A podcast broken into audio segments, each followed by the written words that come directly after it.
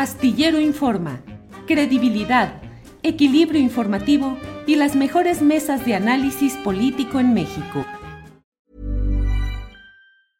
¿Te preocupas por tu familia? Entonces, ¿por qué darles solo huevos ordinarios cuando pueden disfrutar de lo mejor? Eggland's Best, los únicos huevos con ese delicioso sabor fresco de granja, además de la mejor nutrición, como 6 veces más vitamina D, 10 veces más vitamina E y 25% menos de grasa saturada que los huevos regulares, además de muchos otros nutrientes importantes. Así que, dales los mejores huevos. Eggland's Best, mejor sabor, mejor nutrición, mejores huevos.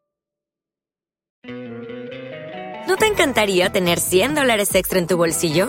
Haz que un experto bilingüe de TurboTax declare tus impuestos para el 31 de marzo y obtén 100 dólares de vuelta al instante. Porque no importa cuáles hayan sido tus logros del año pasado, TurboTax hace que cuenten. Obtén 100 dólares de vuelta y tus impuestos con 100% de precisión. Solo con Intuit TurboTax. Debes declarar para el 31 de marzo. Crédito solo aplicable al costo de la presentación federal con TurboTax Full Service. Oferta sujeta a cambios o cancelación en cualquier momento. Arnoldo Cuellar, don Arnoldo, buenas tardes, ¿cómo estás? Hola, Julio, ¿qué tal? Los extrañé, Temoris, ¿cómo estás? Todo bien, todo, todo bien, Arnoldo, Julio, ¿qué tal? Buen, buen día, buenas tardes.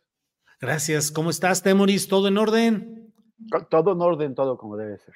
Todo sin desorden. Arnoldo Cuellar, ¿tú cómo estás? ¿Cómo pinta la semana? Bueno, pues en local y nacionalmente este asunto está ya enredándose demasiado con, los temas eh, de las precampañas, que no son ni precampañas ni antecampañas, sino campañas abiertas en todas partes, ¿no? No quiero guanajuatear demasiado, es muy temprano, pero el panorama se está poniendo muy interesante en todas partes. Tanto que obligó a Slim a salir, ¿no? A dar la, su, no era mañanera porque era mediodía, pero larguita la plática, ¿no? Cuatro horas, Arnoldo, cuatro horas se aventó. Temoris, vamos entrando en materia. ¿Qué opinas de lo que ha planteado Carlos Slim, que salió ayer de manera inusual, cinco años de silencio, sale, hay varias aristas, una, la crítica de que es excesiva la presencia del ejército, otra que Telmex ya no es negocio, pero otra en la que dice que él no se ha beneficiado de este gobierno, que en realidad él ha generado más bien beneficios. Todo esto en el marco de señalamientos acerca de que es el empresario favorito del sexenio y que ha tenido 2.300 o algo así de contratos por 63 mil millones de pesos. Pero, ¿cómo ves en lo político y lo económico? ¿Cómo analizas el tema, Temoris? Pues mira, yo digo que, que, si ya no es negocio Telmex para él y, que y, si ya le pesa mucho, pues, pues vamos haciendo, vamos, que, que nos lo pase, ¿no? Nos lo traspase, ya podemos hacer Astilelmex para, para, para, para administrarlo nosotros y, pues llevarnos la pizcachita que a él le parece que no, que no es negocio. En, pues todo caso, eh, Telmex ha sido pues eh, la base del, del imperio que ha, que ha, construido Carlos Slim, una, una empresa que fue privatizada de manera pues eh, fue, le fue entregada a muy bajo precio por, el, por, el, por el salinismo, eh, el mismo que le garantizó durante años mantener el monopolio, la idea de, privatizar esas empresas públicas, bueno, al, menos en el esquema ideológico del, neoliberalismo, era eh, mayor eficiencia eh, a través de la competencia. Pero pues a Carlos Slim lo, lo, blindaron de la, de la, competencia y le permitieron pues seguir teniéndonos como clientes cautivos, a, decenas de millones de, usuarios de los servicios de Telmex hasta que, eh, eh, bueno, pues le permitió amasar la fortuna. Nadie dice que no sea eh, un el señor haciendo dinero, sin duda lo es, pero también, pues a través de sus relaciones con, con el Estado. Él admite que, que, es cliente frecuente de Palacio Nacional, ha, ha ido a visitarlo a, visitar al presidente un montón de veces, qué bien, pero entonces, ¿para qué va a visitarlo si de eso no obtiene beneficios? Eh, anoche en tu, en, tu, en tu, charla mencionaste este, a ese señor Mario Maldonado. Eh, hay que tener en cuenta, o sea, este tipo de informaciones siempre hay que tenerlas pues con cuidado porque los columnistas de negocios, salvo alguna excepción, suelen estar vinculados a una u otra facción del, del, de la IP en México, de, los, de, los, de, la, de la gente de los, de los grandes negocios. Y, y entonces se mandan mensajes y se pegan y se ponen el pie eh, utilizando pues a estos señores que eh, me, me, me, parece que Mario Maldonado, su, su proyecto se llama el, el CEO, pues es lo que quisiera hacer, ¿no? El, el, el, director ejecutivo de una gran empresa no lo es, pues así le pone a su, a su medio de comunicación para sentirse mejor. Y pues finalmente es, es el golpeteo que hay entre ellos. Pero los datos que ofrece son duros. Los datos que ofrece, que además están respaldados, por ejemplo, en los análisis que hace Bloomberg sobre las, las riquezas en México. Eh, Carlos Slim dice que no le ha ido bien con Andrés Manuel López Obrador, pero recordemos que todavía hace unos años, hace, eh, en, el, en, el, sexenio de Calderón, él era el hombre más rico del mundo, con, con más de 60 mil millones de pesos, tirándole, eh, perdón, de dólares, tirándole a los, a los, a los 70 mil. Luego el mal clima económico eh, le hizo bajar con, con Peña Nieto hasta salir de la lista de los 10 hombres más ricos del mundo. Y ahora con López Obrador regresó, es el octavo hombre más rico del mundo. Su fortuna ha vuelto a crecer, cre creció, había bajado a 49 mil millones, ahora está en 105 mil millones, o sea, más del doble. Si eso es que no le ha ido bien, pues entonces nadie puede imaginarse que es que le vaya bien a Carlos Slim. Con muchísimo menos, cualquier gran empresario estaría más que satisfecho. Él dice que no le debe nada a pesar de todos los negocios, todos los contratos que, que, que tiene con el gobierno, que Mario Maldonado pues, de, pues detalló en esa lista que tú nos, nos compartiste anoche. Entonces, pues bueno, pues este, e, esa es la versión Carlos Slim. Ya, ve, ya, ya vemos que le agarró gusto a las, a las conferencias de largo aliento, de muy largo aliento o de mucha saliva. Qué bueno que esté en condiciones de salud para aventarse una conferencia así, pero que no nos tome el pelo diciendo que no le ha ido bien en ese sexenio. Le ha ido bien y re bien como a todos los grandes ricos de México. Bien, Temoris. Bienvenido, Arturo Rodríguez. Buenas tardes. Buenas tardes. Arturo, eh, oigan, nada más cinco minutos tarde esta vez. Sí. No, no, uno. volvió, a las, volvió a las andadas. Las ya estaba desde hace rato, ya estaba desde hace rato, pero no lo metíamos. Sí. Hoy fueron muy puntuales. Sí, así, sí, ya sí. Hasta parece que se ponen de acuerdo para entrar bien puntuales y, y que yo llegue. Para hacerte una travesura, para ponerte en evidencia. Te quieren jugar al offside, Arturo. Te Ah, quieren Es, jugar al es bullying, ¿eh? De alguna manera. Sí. Moving. No, Bienvenido, Arturo. Gracias. hombre, muchas gracias. Arnoldo, tu opinión sobre el tema Carlos Slim, empresarios, riquezas, monopolios, desigualdad. Pues levantó mucha expectativa la, la convocatoria de esta eh, conferencia de prensa, pero creo que al final del día es, pues es bastante ligera las apreciaciones que hace en general sobre el momento del país, sobre el gobierno, sobre sus propias vicisitudes. La, la, crítica es con alfileres, dice que los ingenieros militares son muy buenos, lo acaba de descubrir, quizás algunos se vayan a trabajar a Carso pronto, eh, para que no les pase lo de la línea 12, pero que es un exceso que estén en todas partes, lo cual es una crítica que, bueno, no nos revela nada nuevo, creo que hasta en la 4T se piensa este, eso en algunos de sus sectores, ¿no? me imagino que Encinas coincidiría totalmente con esta situación. Y yo creo que en general marca un deslinde con el grupo anti-López Obradorista, generando una crítica muy moderada, eh, hablando de que las cosas están bien en materia económica. El, el tema de Telmex revela cosas importantes.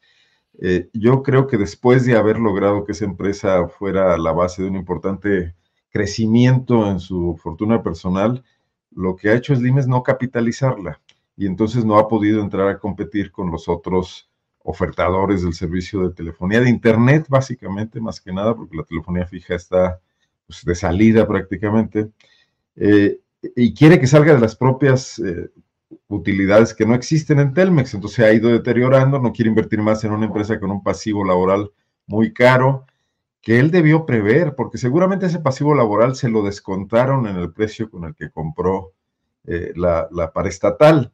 Hay que recordar que en aquel sexenio, yo, yo soy sobreviviente de eso, porque yo estaba director del periódico El Nacional de Guanajuato, que fue dos veces eh, liquidado, una, una fracasó la, la, la, venta y en otra se logró finalmente vender por separado cada periódico, en Guanajuato lo compró un grupo empresarial local, pero a los trabajadores de las dependencias públicas nos liquidaba la Secretaría de Hacienda y pagaba nuestros impuestos y entregaba a las empresas limpias. Entonces, en ese sentido, el pasivo laboral al que se refiere el IME es uno que se generó ya con él como propietario de Telmex, que son que, pues prácticamente 30 años, ¿no? Quizás, sí, aproximadamente. Entonces, pues, ya es toda una generación. E, e, es algo que empresarialmente él tendría que tener previsto, tendría que tener reservas para afrontarlo. Sin embargo, los otros negocios no están en esa situación. Telcel, por ejemplo, no está, América Móvil no está, por supuesto, todos los demás, las minas, el petróleo, etcétera. Entonces, es que ese es el viejo dicho que ahí donde llora el muerto está el tesoro, ¿no? Sí, exactamente. eh, bien, es un hombre que está... A ver, ¿cómo, cómo? Y eso, donde llora el muerto está son dichos de donde la vida no vale nada, ¿no? ¿A poco no lo habían oído? Donde llora el muerto, donde llora el, muerto, ahí está el tesoro, sí, sí. No, yo he escuchado donde lloran está el muertito, ¿no? Más bien. Este, este es otro. Este eh, bueno, aquí lo dejo, pero yo creo que se está preparando para lo que viene, marcando una cierta distancia y hablando muy bien de, de, de, de Claudia Sheinbaum, incluso dándole una cortesía a Xochitl Galvez también, no se pelea con nadie, el hombre a sus 80 años, después de haber lidiado y tratado como una caja de dinamita a Carlos Salinas, que fue, dicen las malas lenguas, que su socio, y luego lo separó muy pulcramente y él se encaminó a, la construcción de esta fortuna global. Pues, eh, ¿qué le podemos decir a este hombre que no sepa, no? Bien. Arturo Rodríguez, por favor, el tema Carlos Slim subió. Dicen aquí, donde lloran al muerto está la olla. con las monedas de oro. Ni modo, Arturo. A ver, Arturo, ¿qué nos dices sobre Carlos Slim, sobre la, la creación de su riqueza, Telmex, Salinas de Gortari, en fin, hay muchísimos temas, muchísimos puntos respecto a lo que declaró ayer Carlos Slim. Lo que tú desees, por favor, Arturo.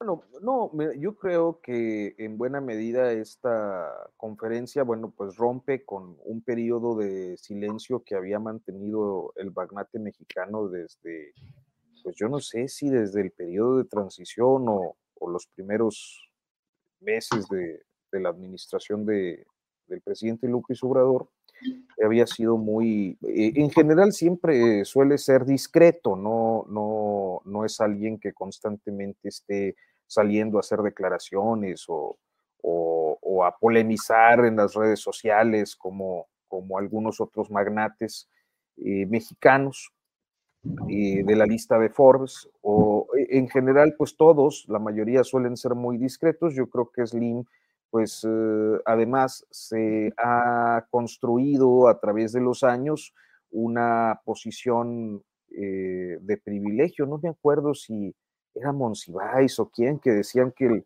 el, asunto con, con, Slim era este, pues como el de un mecenas, ¿no? Para, para intelectuales y medios de comunicación en el país.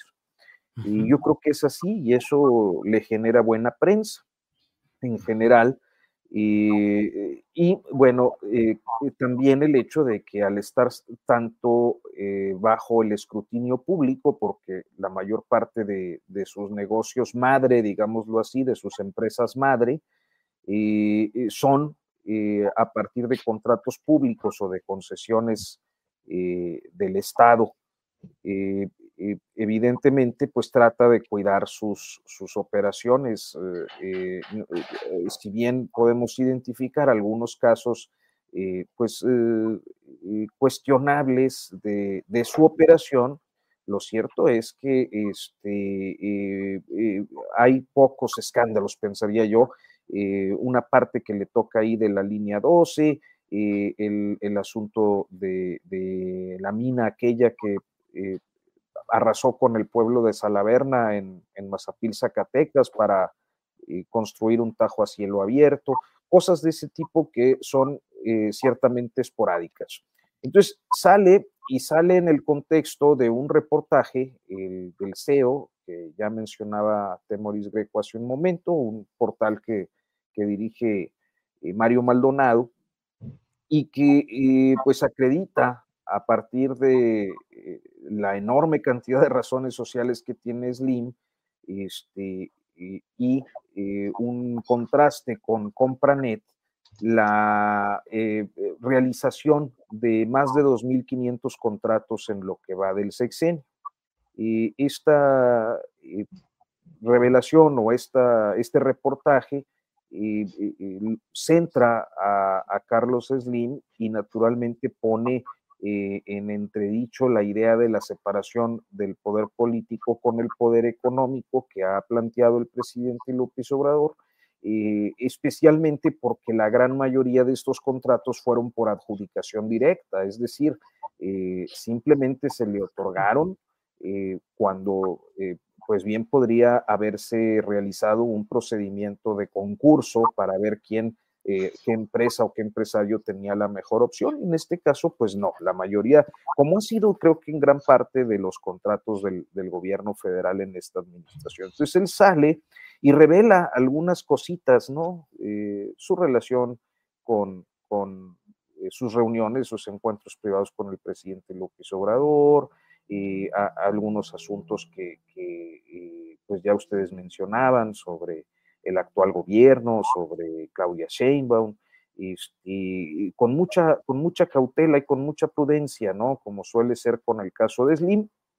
Y a final de cuentas, eh, esta, esta aparición, eh, pues es el marco en el que él dice pues, que ni le ha ido tan bien y que además está batallando con Telmex, cosa que es cierta, o sea, Telmex tiene problemas eh, graves desde hace tiempo y yo creo que quien tenga el servicio de Infinitum, por ejemplo, no me dejará mentir, quien tenga todavía telefonía Telmex, eh, es un batallar para cualquier eh, gestión de asistencia técnica, cualquier tipo de trámite, contratación eh, eh, Telmex está mal, está rezagada, está eh, al parecer financieramente mal, pero bueno, se trata sin lugar a dudas de la empresa madre que le permitió construir el imperio que, ahora sabemos que, posee.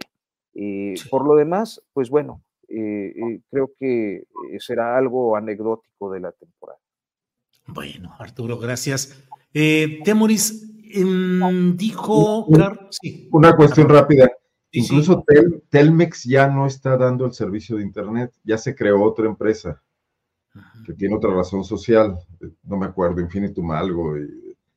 entonces, eh, eh, ahí, ahí puede haber utilidades mientras que Telmex puede estarlas perdiendo. Y lo dicen los trabajadores del propio Telmex, que ven eso como una afectación a sus, a sus derechos, pues, ¿no? Bien, Arnoldo. Temoris, una parte de las declaraciones de Carlos Slim fueron en relación con el accidente mortal en la línea 12 del metro de la Ciudad de México. Y él dice que si durante 12 años funcionó algo muy bien y luego se accidentó o tuvo un incidente, pues que eso no puede ser una falla de origen, lo cual ha sido interpretado por algunos como que estuviera diciendo que fue un problema de mantenimiento adjudicable a los tiempos de Miguel Ángel Mancera o de Claudia Sheinbaum. Pero en general, ¿qué opinas de esa exculpación de Slim y sus empresas en el caso de este tramo de la línea 12 del metro capitalino, Temoris? Pues, pues mira, o sea, si, si el ingeniero Slim no entiende que algo que está eh, hecho para durar, digamos, 80 años y solamente aguanta 12, pues no está bien hecho si el que es ingeniero y que, y que, y que es el dueño de las empresas que lo construyen no lo entienden, pues entonces tenemos un problema muy grave y, y debería reexaminar sus propios conceptos, ¿no? O sea, tampoco este, es que le estén poniendo obsolescencia programada a, a, la línea del metro. O sea, hay una responsabilidad ahí y la verdad es que eh, la, finalmente las responsabilidades se fueron diluyendo a nivel judicial y le permitieron, él sí, lo presentaron como una especie de acto de generosidad que, ofreciera que sus empresas iban a eh, eh, ayudar a la, a, la, rehabilitación de la línea 12 como, como, si fuera pues que, amable, ¿no? En lugar de que, de que ahí se, se, se, determine en quiénes fueron, quiénes tomaron las decisiones que llevaron a, a, eso tanto en el ámbito privado como en el ámbito del sector público. Entonces, pues bueno, pues a mí me parece que es ridículo básicamente, ¿no? no el que haya funcionado 10 o 12 años no significa que haya estado bien hecho. Bien, gracias. Em, vamos con Arnoldo, vamos con Arnoldo. Ese es el turno en el cual estamos. Eh, Arnoldo, ¿qué opinas de la gira de Xochil Gálvez por España, las declaraciones, la reunión con Felipe Calderón? ¿Cuál gira? ya, punto final. A cualquier viaje de turismo se le llama gira. Eso, es ser conciso, preciso y macizo. Arturo, no me están dando clases de periodismo aquí, digo. Nada más decir rápidamente que yo creo que Xochitl tiene un, un pendiente mayúsculo que es ganar votos en México, avanzar, eh, bueno, cuidar la, la interferencia política que le provocan los partidos que la postularon para conectar con la sociedad civil y que yo no veo que eso se vaya de alguna manera resolver, así haga, así se reúna con el Papa, como mi ley o con quien sea. Entonces, parece, bueno, pues una forma de ganar tiempo, no puede hacer muchas cosas en este momento, pero tendría que estar trazando una estrategia para tener aquí, para siquiera rescatar, digamos, ese 30% que le están dando las encuestas más generosas con ella, porque eh, las estructuras de los partidos, el PRI, el PAN y el PRD, peso que le dé Claudio X González para sus estructuras van a terminar aplicando 20 centavos. Bien. Arnoldo, pues con esa concisión nos dejas aquí este, mudos. Arturo Rodríguez, por favor, en otro ejercicio así, de... Así vamos a acabar el, programa en 20 minutos. ¿eh? Sí, sí, claro. no, hay muchos temas. Es que quiero guanajuatizar al final, entonces... ah, no, no, no, entonces ahorita seguimos de volada. Arturo Rodríguez, eh, ve el, el, gesto de Arturo diciendo, a ver, ¿qué, ¿qué onda con esta... No gira, gira la reunión con Calderón qué significado tiene. Ahora sí que, ¿a qué le tira Xochitl en este viajecito a España y qué resultados tuvo, Arturo? Pues mira, yo creo que eh, es eh, natural que eh, alguien como ella busque la aproximación con aquellos que han sido líderes de las formaciones políticas que la están postulando. O sea, no me, no me parece que esté fuera de manual ir a, ver a Felipe Calderón, eh, en especial porque eh, hay un voto, un voto eh, importante para el panismo que ha estado tambaleante, que ha estado indeciso. se trata del voto más conservador que llegó a simpatizar en su momento con Frena y con alguna otra organización de extrema derecha y que posteriormente la vimos eh, muy cerca del CEPAC y, de la alternativa de Verástegui, y que es donde se agrupan pues eh, lo mismo algunas organizaciones eh, secretas o, o, semisecretas como el Yunque o los Tecos, y así como otras corrientes que quizás desconocemos, pero que están identificadas como la extrema derecha y que a final de cuentas tienen muchas dudas sobre su participación y la forma en la que emitirán su voto. ¿Quién ha estado cultivando eh, a estos grupos de derechas y de algún modo le han facilitado su estancia en España? Pues Felipe Calderón.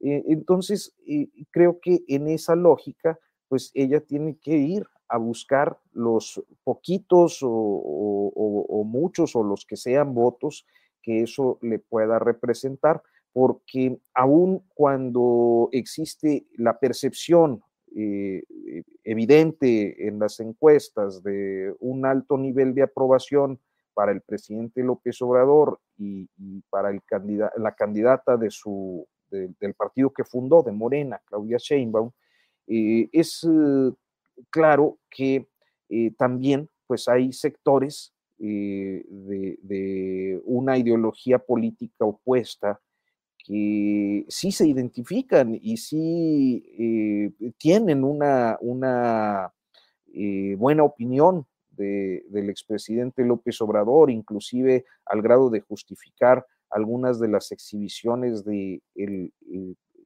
sexenio de Calderón eh, y concretamente lo relacionado con la eh, llamada guerra contra el narco, eh, García Luna y, todo, lo, todo el horror que se vivió en esa época, pues lo justifican, ¿no? Como parte de una, de una campaña de Estado de este Estado dictatorial o con aspiraciones a la autocracia y que, bueno, eh, siguen manteniendo su velita encendida por eh, opciones políticas más próximas a lo que fue el calderonato en este país. así que e, en ese contexto yo lo inscribo, naturalmente, pues al sector con el que hay una mayor identificación con las izquierdas o con concretamente con, con el López Obradorismo, pues le parece y, quizás eh, sea eh, eh, pues un ejemplo más de los intereses y las relaciones que representa y que parece que además son muy transparentes, no las oculta, ¿no?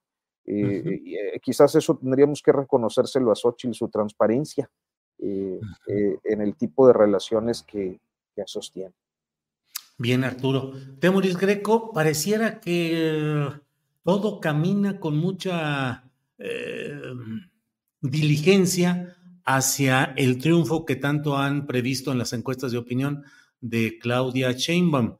Pero en este caso eh, está desatada una campaña. Déjame ver si ya tenemos unas imágenes que no podemos poner todo el video porque es eh, parte de eh, tiene derechos de autor, puede tener, y podemos tener problemas aquí, pero mira, es una, es una campaña que están haciendo en redes sociales con un video en el cual es alguien que dice, de última hora queremos informar, reportan abominable criatura destrozando a México, y luego vienen ya ahí Morenius, verdades dolorosas, y dicen en este 2024, eh, Morenator o algo así, 4T militarizado, eh, Morenator, mm, algunas otras cosas que van poniendo por ahí eh, en este video, muy pronto. Pero claro, con ese tono, ya se va muy pronto, con ese tono que algunos recordamos de 2006, aquello de López Obrador, un peligro para México. Demonis, viene esa campaña, está dura esa campaña. ¿Cómo ves esta campaña y de las etiquetas de narcopresidente y narcocandidata? tu micrófono. Ya que, ya que estamos hablando de, de, esas campañas pagadas, quería nada más comentar algo que acaba de ocurrir en el chat y esto puede, puede servir para que nuestra audiencia también este, se dé cuenta de, de, de, cómo funciona eso, ¿no? Si hay ciertos personajes o instituciones o cosas así que cuando empezamos a tocarlos, de pronto eh, usuarios que nunca habíamos visto en el chat aparecen como en bandada y se ponen súper agresivos a, atacar a lo que consideran una crítica. A veces, en realidad, pues les pagan por montón, no por inteligencia. Entonces, a veces confunden cosas con, crítica, nada más aquello que les suene, que no, le, que no les va a gustar a sus patrones, entonces empiezan a atacar. Había uno en particular ahorita bastante burdo, que se llama, que, que, usaba el nombre, eh, una cuenta con el nombre de, de Fernando Avelar. Y empezó a multiplicarse, ¿no? y, a intoxicar la conversación, a molestar a las, a las personas que, que, amablemente sí están comentando aquí eh, a favor, en contra, en medio, arriba y abajo, pero que, que sí son usuarios reales. Entonces, ahorita eh, ya, los, ya los bloquearon, qué bueno, pero, este, pero llegaron así, ¿no? Llegaron a, a, eh, a, a, tratar de, de, de, proteger la imagen de, de Carlos Slim y a atacarnos. Yo, yo creo que normalmente Carlos Slim o su empresa debe haber, o su grupo de empresas debe, haber, debe tener a, pues a cyborgs, a, granjas aquí, este, eh, Alberto Scorsia nos lo, nos lo explicaría mejor, pero eh, ahora como pues salió a declarar, deben haber estado con la Guardia en Alto, o, o, deben estar con la Guardia en Alto y distribuyéndose en las redes sociales para tratar de contener la crítica al Señor y de promover pues eh, el, mensaje que él quería enviar. Y en Qué bueno que lo dices, Temoris. Gracias. Así es. Y, en cuanto a este eh, eh, Morenator, esto, pues, pues son, no, sé, también están buscando un nicho y tratar de convencer, este, también me parece burdo, tan burdo como el tal Fernando Velar que se replicaba así en, no, no creo que vaya a tener mucho impacto. Lo que me preocupa más es el tema de los deepfakes. Eh, tanto Carlos Slim como Claudia Sheinbaum, como otras, otras figuras, están siendo utilizados con fines comerciales, no políticos, con fines comerciales para engañar gente, para que, para que meta su dinero en, algunas supuestas inversiones. Entonces, hacen estas simulaciones en video donde parece que es Claudia Sheinbaum la que está hablando, o Carlos Slim, o, o gente en quien, la, en quien las personas pueden tener confianza, invitando a la gente a meter su dinero en algo que es un esquema fraudulento.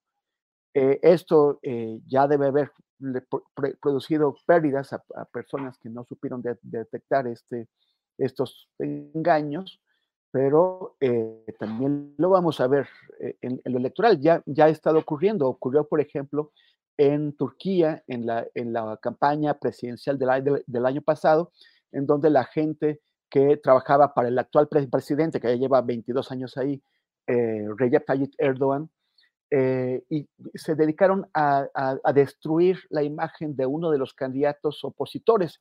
Ese candidato opositor era eh, un islamista, o sea, una persona, es un conservador re religioso. Erdogan también es un conservador religioso, entonces les pareció que le, que le podía comer algo de su nicho o de su nichote a Erdogan y, lo atacaron pues por donde los conservadores religiosos les molesta, que es, eh, hicieron unas simulaciones de él en actividades sexuales con alguien que no era su, su esposa. Todo esto era falso, era, eran videos pornos. Él salió a, a desmentirlo, pero él, él salía con su cara. Entonces, el daño estaba hecho y él finalmente tuvo que retirar su candidatura para beneficio de quien, del entonces presidente, que lo, lo sigue siendo gracias a que logró la reelección.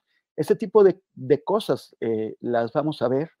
Eh, pues, posiblemente si, si, le toca alguien le hace esa maldad a Xochitl Galvez, pues ella misma habrá abierto la caja de Pandora a recurrir a este truco de, de, pues, de, de réditos inciertos, de eh, simular que eh, con, con, su propia venia, que, que, es ella con inteligencia artificial, para, como para acercarse al público joven. A mí me parece que fue un fracaso porque si lo que venden de ella es la frescura, pues ese, ese eh, alter ego con inteligencia artificial, hecho con inteligencia artificial, pues no, no, le, no le ayuda eh, a, a, mantener esa imagen.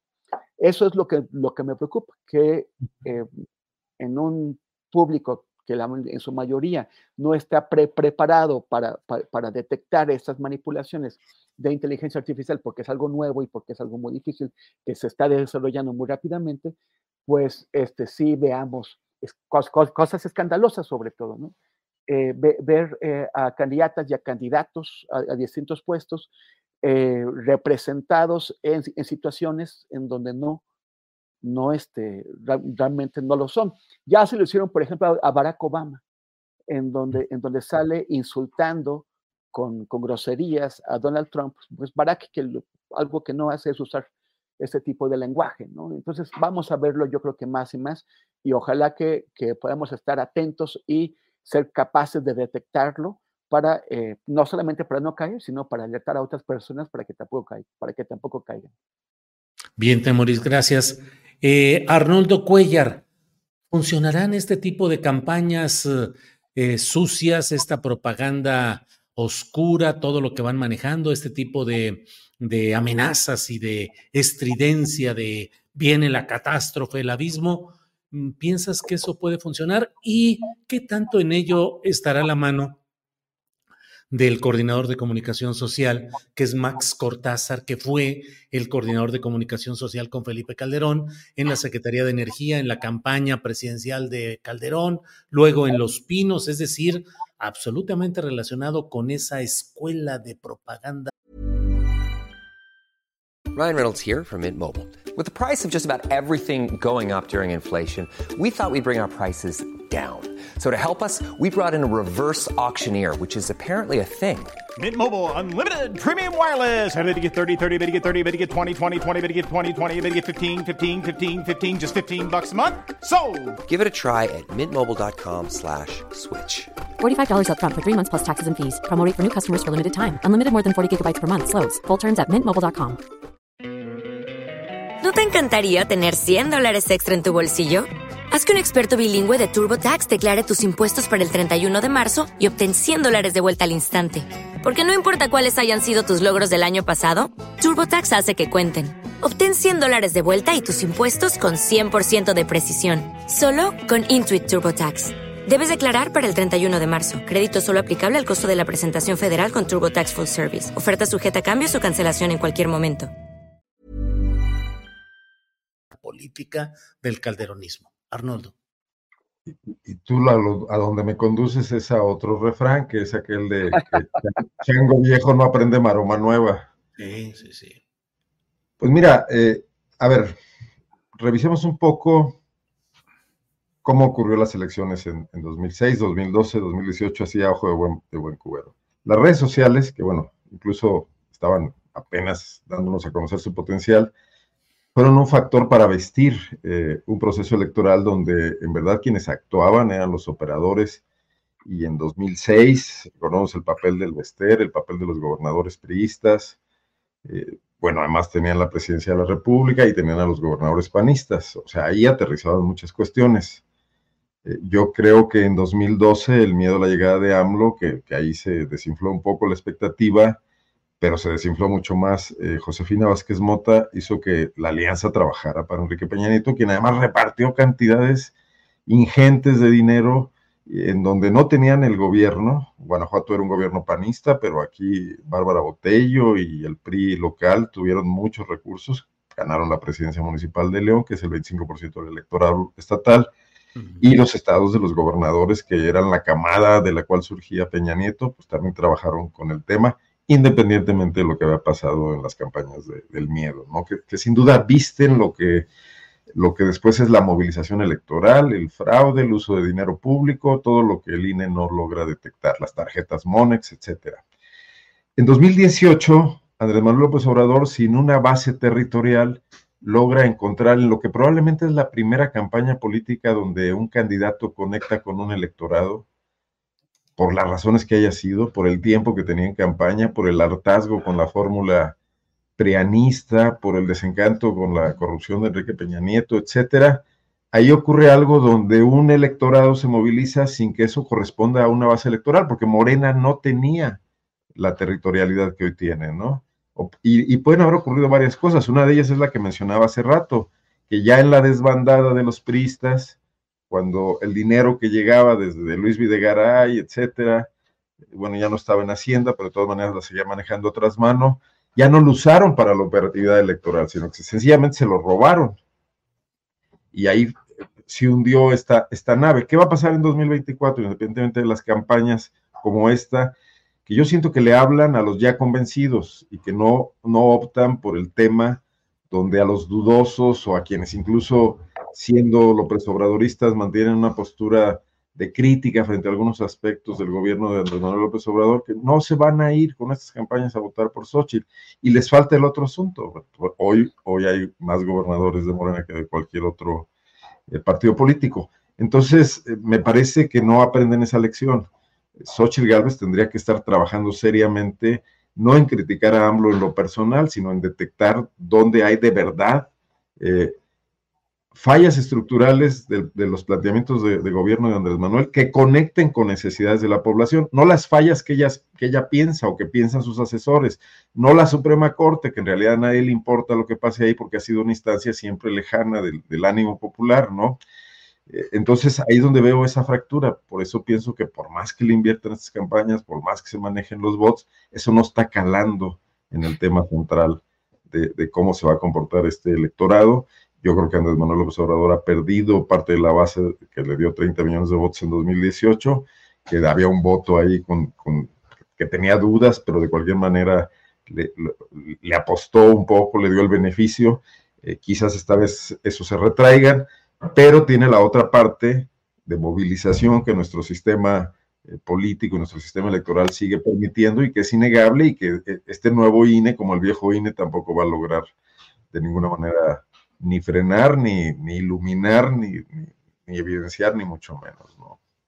Bien, Arnoldo, gracias. Eh, Arturo, si me permites pedirte que nos comentes algo de lo que publicaste en tu columna de Lealdo de México referente al desgobierno o gobierno de Cuauhtémoc Blanco en esa entidad, la rechifla que tuvo en un acto eh, con el presidente López Obrador y la respuesta positiva de, solidaridad del presidente López Obrador con Cuauhtémoc Blanco. Eh, ¿Nos puedes comentar algo sobre eso, Arturo? O si deseas comentar algo de lo relacionado con lo anterior. Eh, me parece interesante porque fíjate que creo que ya diferentes publicaciones, periodistas hemos estado advirtiendo o poniendo ahí el, el, el dato de eh, las condiciones de violencia que se están presentando eh, en contextos eh, político-electorales en el país. Y esto no es nuevo, ha, ha venido creciendo o venía creciendo todavía en la elección de 2021. Ya ven que suelen decir sobre todo los consejeros del INE, esta es la elección más grande de la historia, pues cada vez es más grande, ¿no? La de 2018 siguió la de 2021, ahora viene la de 2024, más grande todavía, pero así, con, con, esas dimensiones de tantos cargos que se eligen, de tantos electores que se consideran, de tantas funciones electorales que, que se van a desarrollar, que se van a realizar, y, pues también hay un ingrediente de violencia que se ha focalizado en algunas entidades federativas, muy destacadamente el estado de Guerrero, naturalmente Guanajuato, Jalisco, eh, Veracruz, Tamaulipas, este, pues tienen esta, esta condición de eh, ser los, e inclusive la Ciudad de México, cuando eh, hemos tenido ya el caso de, un asesinato de, una persona trans que había intentado ser candidata de Morena al Senado de la República, hace ahora en el mes de enero. Entonces, hay un, contexto de violencia que, si bien no es generalizado en todo el país, o sea, porque luego también eh, es necesario precisarlo, eh, sí está presente eh, en, muchos de los estados que casi siempre coincide con que se trata pues de los estados de por sí más violentos. Ahora tendríamos que sumar el caso de Zacatecas con los dos familiares de, de Ricardo Monreal que han sido asesinados en, en menos de una semana. Y eh, el caso del estado de Morelos, que no estaba contemplado en las estadísticas hasta el mes de diciembre, pero pues que se viene eh, eh, radicalizando o presentando de una manera más pues grave con asesinato de políticos y el atentado que ayer sufrió un colega periodista las amenazas que ha venido denunciando Lucy Mesa y que, bueno, pues parecen apuntar en todo caso siempre a un mal gobierno porque son asuntos que tienen que ver principalmente con política. O sea, mm, eh, puede ser o no que haya un ingrediente de delincuencia organizada, pero se dan en personas políticas, en contextos políticos. Y, y esto me parece sumamente delicado, a eso me refería yo en la columna del pasado sábado en el Heraldo de México, y un, eh, contexto en el que eh, Lucy Mesa, que es una eh, es la candidata del PRI-PAN-PRD, este, intentó ser candidata por Morena, si no, ella viene de la CATEM, de, esta, de este corporativo gremial de, que podríamos describir como, como la CTM de la 4T, y, que eh, pues no logra ni siquiera ser considerada para la encuesta, se va y empieza a eh, obtener una cierta competitividad electoral que le ha permitido reducir los márgenes eh, de acuerdo a las encuestas, que si bien siguen siendo amplios, pues se han reducido respecto a, la candidata de la coalición encabezada por Morena, Margarita González Arabia, que por lo demás pues es una mujer de, antigua lucha de izquierda, de participación política, principalmente del, maoísmo, de, oír línea de masas, donde tiene su, origen ideológico. Eh, eh, este es el escenario electoral. Eh, en el caso de, Lucy Mesa, la hoy candidata opositora, pues lo que llama la atención son las denuncias que tienen que ver con el desfalco de unos 3 mil millones, las observaciones de la Auditoría Superior de la Federación y naturalmente el contexto de, violencia eh, que ha marcado a Morelos durante el sexenio de Cuauhtémoc Blanco, porque hay que recordar que ahí se dio el primer asesinato político del sexenio de López Obrador, que fue el, de Samir, cuando eh, este defensor, luchador social, eh, defensor del ambiente, que se oponía a la construcción de una termoeléctrica y, un gasoducto y un proyecto eh, energético impulsado por Felipe Calderón, que no pudo terminar por la oposición del movimiento social, que intentó continuar Peña Nieto y no pudo terminar por la oposición del movimiento social y que finalmente se, se logra en esta administración eh, tras el asesinato de Samir. Entonces, eh, fue el primer asesinato político en un estado gobernado por Cuauhtémoc Blanco y desde ahí hasta el atentado del día de ayer eh, contra un colega periodista que además no iba en el vehículo, en su vehículo, pero pues iba su chofer y su hermano, este, quienes pues resultan gravemente heridos. No, no estoy seguro si creo que... Mataron al chofer. sí, lo mataron, finalmente falleció, pues estamos hablando de un, de un estado que, en el que hay que tener toda la atención y todas las alertas, porque eh, honestamente yo no sé quién ha gobernado estos casi seis años, pero estoy convencido de que no ha sido Cuauhtémoc Blanco, sino fuerzas muy oscuras que están detrás de él. Gracias, bueno, Arturo. Bueno, bueno tampoco es que Cuauhtémoc eh, tuviera ganas de gobernar. ¿eh? Pues no, no, no, él se le da nada más la fama y el fútbol. Bien. Arnoldo, eh, es una de esas historias que me parece que combinan ingredientes para una telenovela. César Yáñez, el personaje siempre cercano acompañando a López Obrador, pues más en las malas que en las buenas, porque cuando llegaron las buenas, eh, tuvo una boda eh, muy ostentosa, hasta donde yo entiendo con dinero explicable de la fortuna de la esposa de César Yáñez, que es una familia con recursos económicos en Puebla. Publicado luego el Sarao, la fiesta en, en la revista Hola, cae aparentemente de la gracia presidencial, presidente electo en aquel tiempo López Obrador, y entra como coordinador de políticas públicas, pero en una situación muy diluida, y emerge Jesús Ramírez Cuevas como el coordinador de comunicación social de la presidencia de la República. Y luego de unos, uh, un paso como subsecretario de Gobernación con Adán Augusto López Hernández, luego con, eh, continuó, pero ahora sale y se reintegra a la campaña de Chainbaum. ¿Qué opinas de esas historias y de César Yáñez en lo concreto y sus, pues a veces uh, novelables uh, circunstancias, Arnoldo? Bueno, pues ya, ya, indagando en el chisme completo, y esto es pregunta, ¿sigue casado con esta mujer? Sí, hasta donde sé, sí. luego, luego, la biografía completa, ¿no? Oye, ¿qué dices? ¿Para que no vaya a escribir esta otra esposa, el rey del catch 2 o qué? Sí, digo.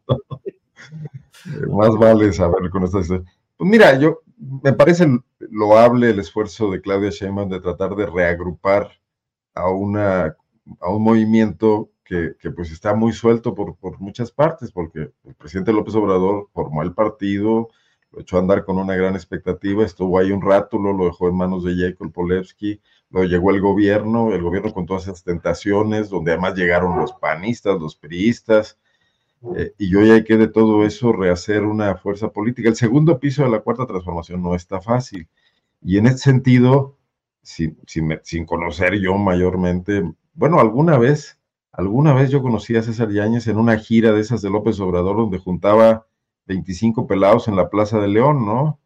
Y luego nos daba entrevistas a todos sin ningún problema. Creo que es un hombre que puede aportar definitivamente un poco para que no se pierda ese espíritu, no sé qué tanto eh, el hecho de pertenecer ahora al jet set poblano, que por cierto, los poblanos también tienen muchos dichos que, habría que hacer caso, eh, lo ha modificado o ha modificado su, su, su, su bagaje político. No tengo mayores cosas que aportar de cómo le vaya a ir. Entiendo que en gobernación, pues es un equipo que está llegando nuevo, joven. Eh, además, cerrar la puerta de un sexenio en gobernación debe ser una tarea terrible. Y me parece, ya Encinas había también optado por lo mismo. Eh, irse a construir el nuevo movimiento político, donde además hay incendios que apagar en muchas partes, en el, en el interior del país, en las elecciones, etcétera, en los jaloneos, en los hijos de los políticos que están pidiendo espacios para que sus papás no se enojen, etcétera, hijas también. Eh, pues esa mano, esa mano eh, izquierda política puede funcionar allá. Habrá que ver cómo funciona y creo que dije mucho y no dije nada, pero realmente me sentí muchos elementos. Como yo. Bueno, déjenme entonces tratar de aportar imagen, eh, aparte de la palabra, para pedirle luego a Temoris Greco que nos dé una opinión sobre esto que se lleva dos minutitos, lo referente a lo que se ha señalado hoy sobre la difícil situación de Chiapas. Nuestra compañera Alex Fernanda hizo una edición que ponemos eh, en este momento, por favor. Hemos encontrado que las extorsiones eh, en la región se han multiplicado y que están impactando directamente en el cierre de negocios, eh, pues que no pueden pagar las cantidades exigidas por los grupos criminales. Eh, y así las familias de estas regiones están perdiendo sus medios de sustento y esto viene a agravar también la precariedad que de por sí ya es eh, muy aguda. Violencia y miedo es la realidad de la población en la frontera Chiapas. Eh, hay fenómenos actualmente como asesinatos, desapariciones, desplazamiento forzado y que además son cada día más constantes y graves además de otras situaciones que se han detectado como amenazas, extorsiones y secuestros. Y esto está generando también impactos psicosociales en la población. Eh, de manera particular también preocupan las agresiones a líderes y autoridades comunitarias, a personas defensoras y a personas periodistas que ya no encuentran las condiciones para desarrollar su labor de defensa de los derechos humanos y por ende también de la libertad de expresión. Desde 2021 empezamos a escuchar voces que alertaban sobre que Chiapas se encontraba al borde de la guerra civil. Esas denuncias se acrecentaron en 2022.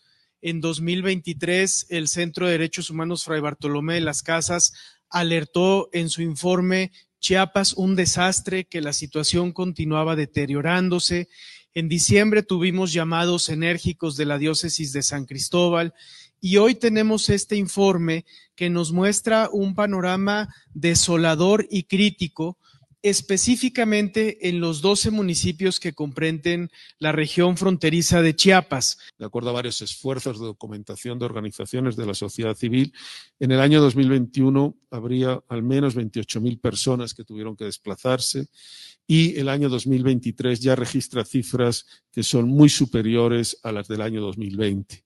Y ahí Naciones Unidas, pues tenemos y, reivindicaremos la vigencia de esos principios rectores sobre el desplazamiento interno que nos muestran una hoja de ruta para atender los riesgos, llenar los vacíos, suplir las necesidades y conocer las barreras que impiden a las personas desplazadas el acceso a sus derechos.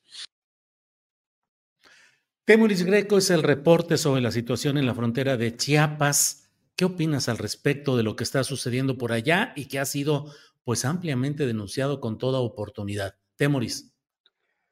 Bueno, no quiero ni imaginar los, los adjetivos que va a emplear el presidente para, para descalificar a las, a, las, a las, personas que están diciendo esto, este, que no, no van a ser nada agradables, pero bueno, ya, ya sabemos qué es lo que va a pasar mañana sus denuncias, bueno, me da muchísimo gusto de que sigan teniendo la valentía y, el compromiso como para, como para salir a dar la cara, a pesar de que saben que, los, van a, que serán atacados mañana en la, en la mañanera, pero bueno, qué bien. Eh, lo, malo es lo que están diciendo, ya es cierto, lo que dice eh, Santiago Aguirre, eh, efectivamente, ya hace tres años que está dada la, la voz de alarma y una voz de alarma que se va eh, hay un desgobierno en Chiapas, el, eh, las, las, fuerzas del estado de, Chiapas con, con, Escandón, con el gobernador, eh, pues no han hecho nada para, para, para mejorar la, la, situación de exposición a la, a la, violencia en la que está la gente allá. los, las agresiones, la toma de territorios, perdón, el cobro de piso, San Cristóbal de las Casas, asediado por estas pandillas que llaman eh, los motonetos, eh, pero sobre todo eh, áreas rurales en donde, en donde eh, se establecen retenes para controlar el territorio, incluso también agresiones que vienen del propio ejército, que en lugar de controlar a, los, a esos grupos armados ilegales, agreden a la gente que les exige intervenir para, para, pues para, para, para parar estas agresiones el estado de, de, Chiapas está en una situación insostenible, pero mañana el presidente nos va a decir que no pasa nada, que son exageraciones y que, y que quienes están denunciando esto, pues están al servicio de no sé qué poderes oscuros. Em, es gravísimo y no, no, no, podemos continuar así. Bien, Temoris. Em, Arturo, mira, hay una convocatoria del propio Felipe Calderón desde España, desde luego, que dice razones para marchar el 18 de febrero por elecciones libres y democráticas y pone las razones para marchar, ahí las va poniendo, lo que los ciudadanos quieren y abajo las referencias de las organizaciones convocantes. ¿Qué opinas, Arturo Rodríguez, de la marcha que se va a realizar este domingo próximo y convocantes, como en este caso Felipe Calderón? Arturo. Bueno, me parece que desde hace algunas semanas, y sobre todo ya en el 2024, hay una orientación en el discurso de la oposición a sembrar la duda sobre eh, la autoridad electoral y la conducta electoral. Hay dos, dos uh, temas que han sido recurrentes en, los últimos, en, los últimos días, en las últimas semanas, que son, uno, eh, la intromisión presidencial eh, en el proceso electoral y dos, la presencia de la delincuencia organizada eh, incidiendo en el resultado de las elecciones.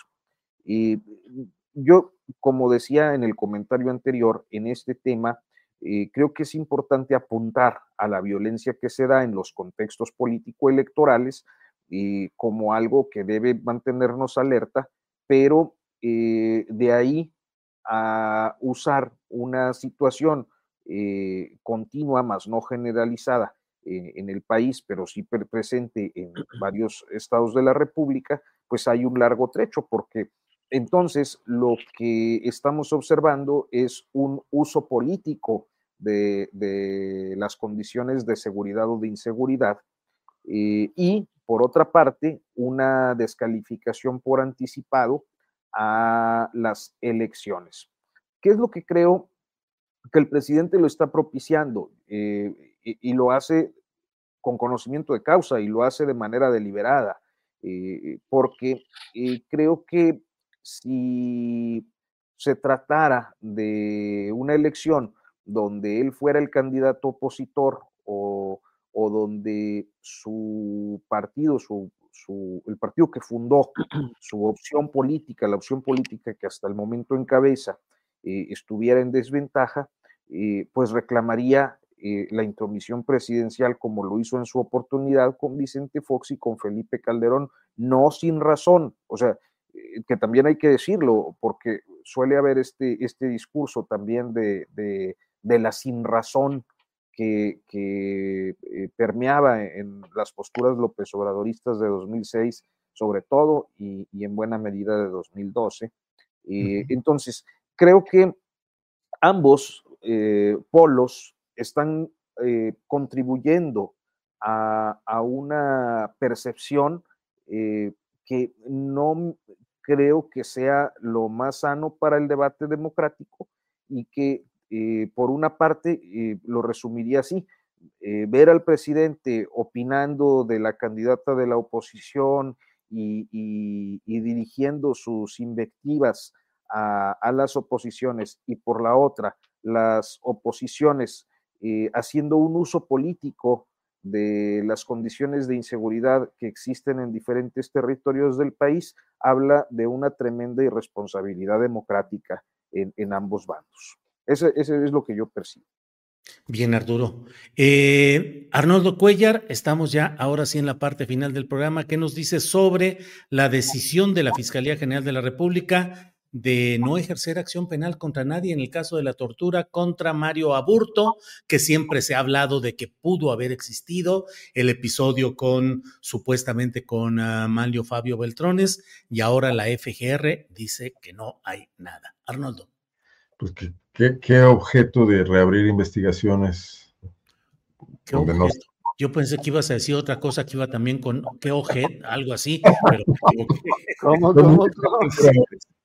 No, bueno, pero aquí nos hemos expresado siempre muy críticamente de, de Gertz Manero, de su equipo, que además es el equipo de la, de la pasada O sea, administración. ¿Estás diciendo que es Ojertz Manero? Ojertz Manero. Estamos relajados, muchachos. Se ve que ya, es- ya, es- ya es la hora del recreo. Julio, pues, ¿qué sentido tiene eh, ir a, ni siquiera como propaganda, ni siquiera para el debate público, eh, el caso Colosio, utilizarlo de esta manera? Pues que tampoco va a pasar nada con el famoso segundo tirador. No, no sé, además me parece lamentable que la fiscalía que tiene enfrente un panorama absolutamente trágico y desgarrador en materia de violencia actual, de crímenes actuales, de corrupción actual, ¿no? De, de- de crimen organizado en muchas partes del país, esté con- e- exhumando estos expedientes que simplemente tienen un efecto ni siquiera político, nada más este de, de cortinas de humo, ¿no? No, me parece muy poco eh, honorable de parte de un hombre que, que va a terminar su carrera política. Siempre fue un personaje que se escapó de la, de la mala fama de los gobiernos en los que participó como priista, como panista, como colaborador de estos gobiernos y que venía, bueno, pues ya en una edad avanzada a tratar de culminar una carrera eh, policial, jurídica, eh, y, pues que no lo va a lograr de ninguna manera, ¿no? Y, y esto va a pasar y en dos minutos, no, digo, salvo Mario Aburto y el excelente trabajo periodístico que hace Laura Sánchez Ley para mantener una visión sobre este tema y exhumar asuntos que quedaron ahí enterrados por mucho tiempo, disfrazados también eh, por intereses de los gobiernos anteriores, eh, poder salir y estar pendiente de ellos, pero no para ninguna influencia en la agenda política actual, ¿no? Sí. Bien, Arnoldo, pues estamos ahora sí en la parte final. Temoris Greco, postrecito, por favor. Minutito para cada cual. Eh, adelante, por favor. Bueno, rápidamente, es que nada más quería comentar algo sobre, sobre lo que le preguntaste a Arturo, esta, esta, esta marcha del, del INE, ¿no? O sea, convocaron a dos marchas el, el el año pasado, juraron que no era algo electorero, que no tenían intenciones, y de pronto los mismos convocantes de la marcha llaman a constituir el frente opositor, y bueno, pues los decepcionan porque no les dan ninguna candidatura, pero de todos modos ellos son así, bueno, sigue, sigue- siguen en lo suyo, fo- forman parte de los convocantes del frente opositor. Y uh, ¿qué, qué, qué color adopta Xochitl? El, de, el, el del INE, sea, el mismo, o sea, se, se roba el rosa INE para su campaña. Eh, Y, y ahora otra vez esta marcha que di- dicen que no es electorera, que es en defensa de la democracia, y van los mismos que forman parte de la convocatoria original del, del- del Frente Opositor, que se robaron el color del INE. Y ahora diciendo que, que no hay voto libre. O sea, qué barbaridad, por favor. O sea, y además que lo diga Felipe Calderón, ¿no? El responsable de, de- de aquel fraude y, y del haya sido como haya sido. Y nada más ahora sí el postrecito, ese es el comentario. Pasa pero rápidamente el Se acabó el minuto. Sí, clink. No, pero es que ese era el comentario de lo pasado, ahora es este el post. Pero bueno, rápidamente, este, en, en mundoabierto.info eh, se- seguimos con el, con el tema de lo, de lo que está pasando en Medio Oriente, en Gaza.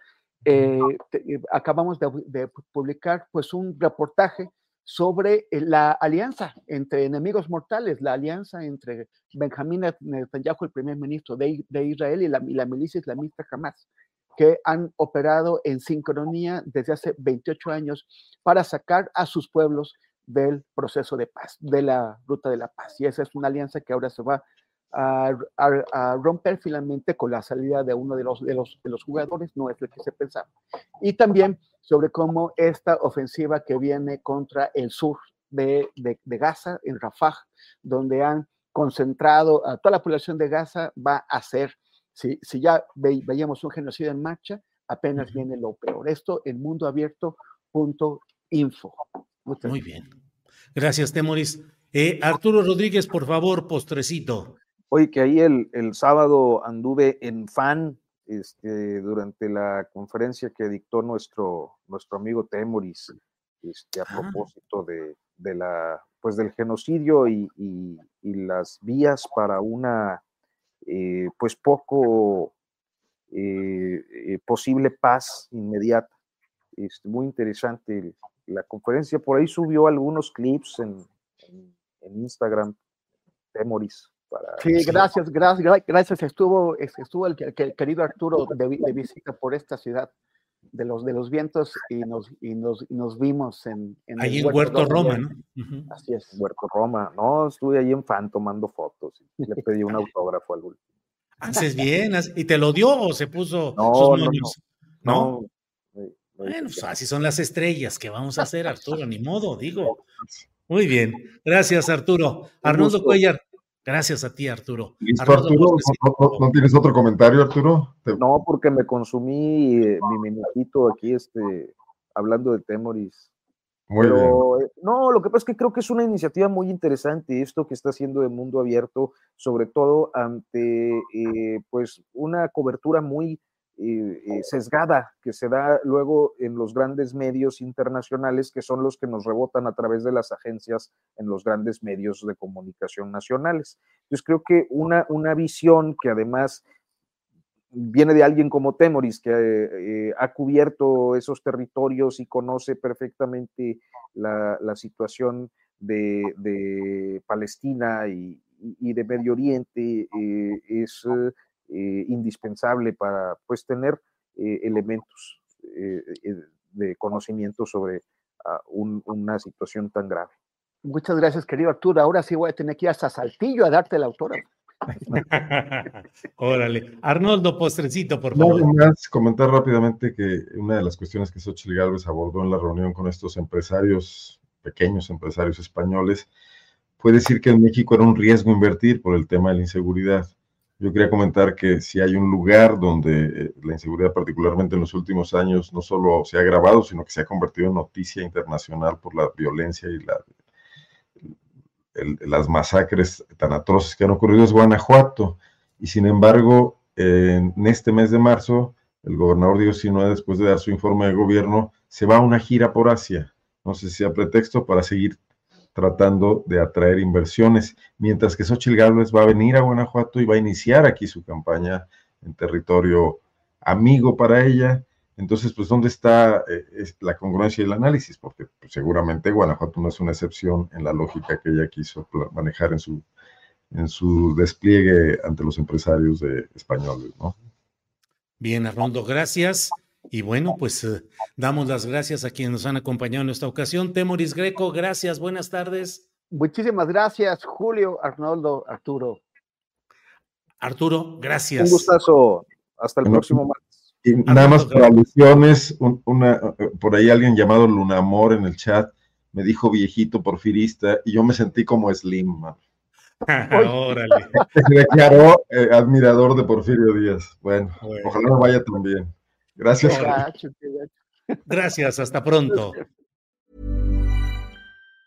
Como nuevo cliente de Western Union, puedes disfrutar de una tarifa de envío de 0 dólares en tu primera transferencia internacional de dinero en línea. Envía dinero a los tuyos en casa de manera rápida, fácil y conveniente. Visita westernunion.com o descarga nuestra app hoy mismo y tu primera tarifa de envío corre por nuestra cuenta. Aplican ganancias por cambio de moneda. No disponible para tarjetas de crédito y envíos a Cuba. Servicios proporcionados por Western Union Financial Services Inc. NMLS 906983 o Western Union International Services LLS NMLS 9069 ¿No te encantaría tener 100 dólares extra en tu bolsillo? Haz que un experto bilingüe de TurboTax declare tus impuestos para el 31 de marzo y obtén 100 dólares de vuelta al instante. Porque no importa cuáles hayan sido tus logros del año pasado, TurboTax hace que cuenten. Obtén 100 dólares de vuelta y tus impuestos con 100% de precisión, solo con Intuit TurboTax. Debes declarar para el 31 de marzo. Crédito solo aplicable al costo de la presentación federal con Turbo Tax Full Service. Oferta sujeta a cambios o cancelación en cualquier momento. Para que te enteres del próximo noticiero, suscríbete y dale follow en Apple, Spotify, Amazon Music, Google o donde sea que escuches podcast. Te invitamos a visitar nuestra página julioastillero.com.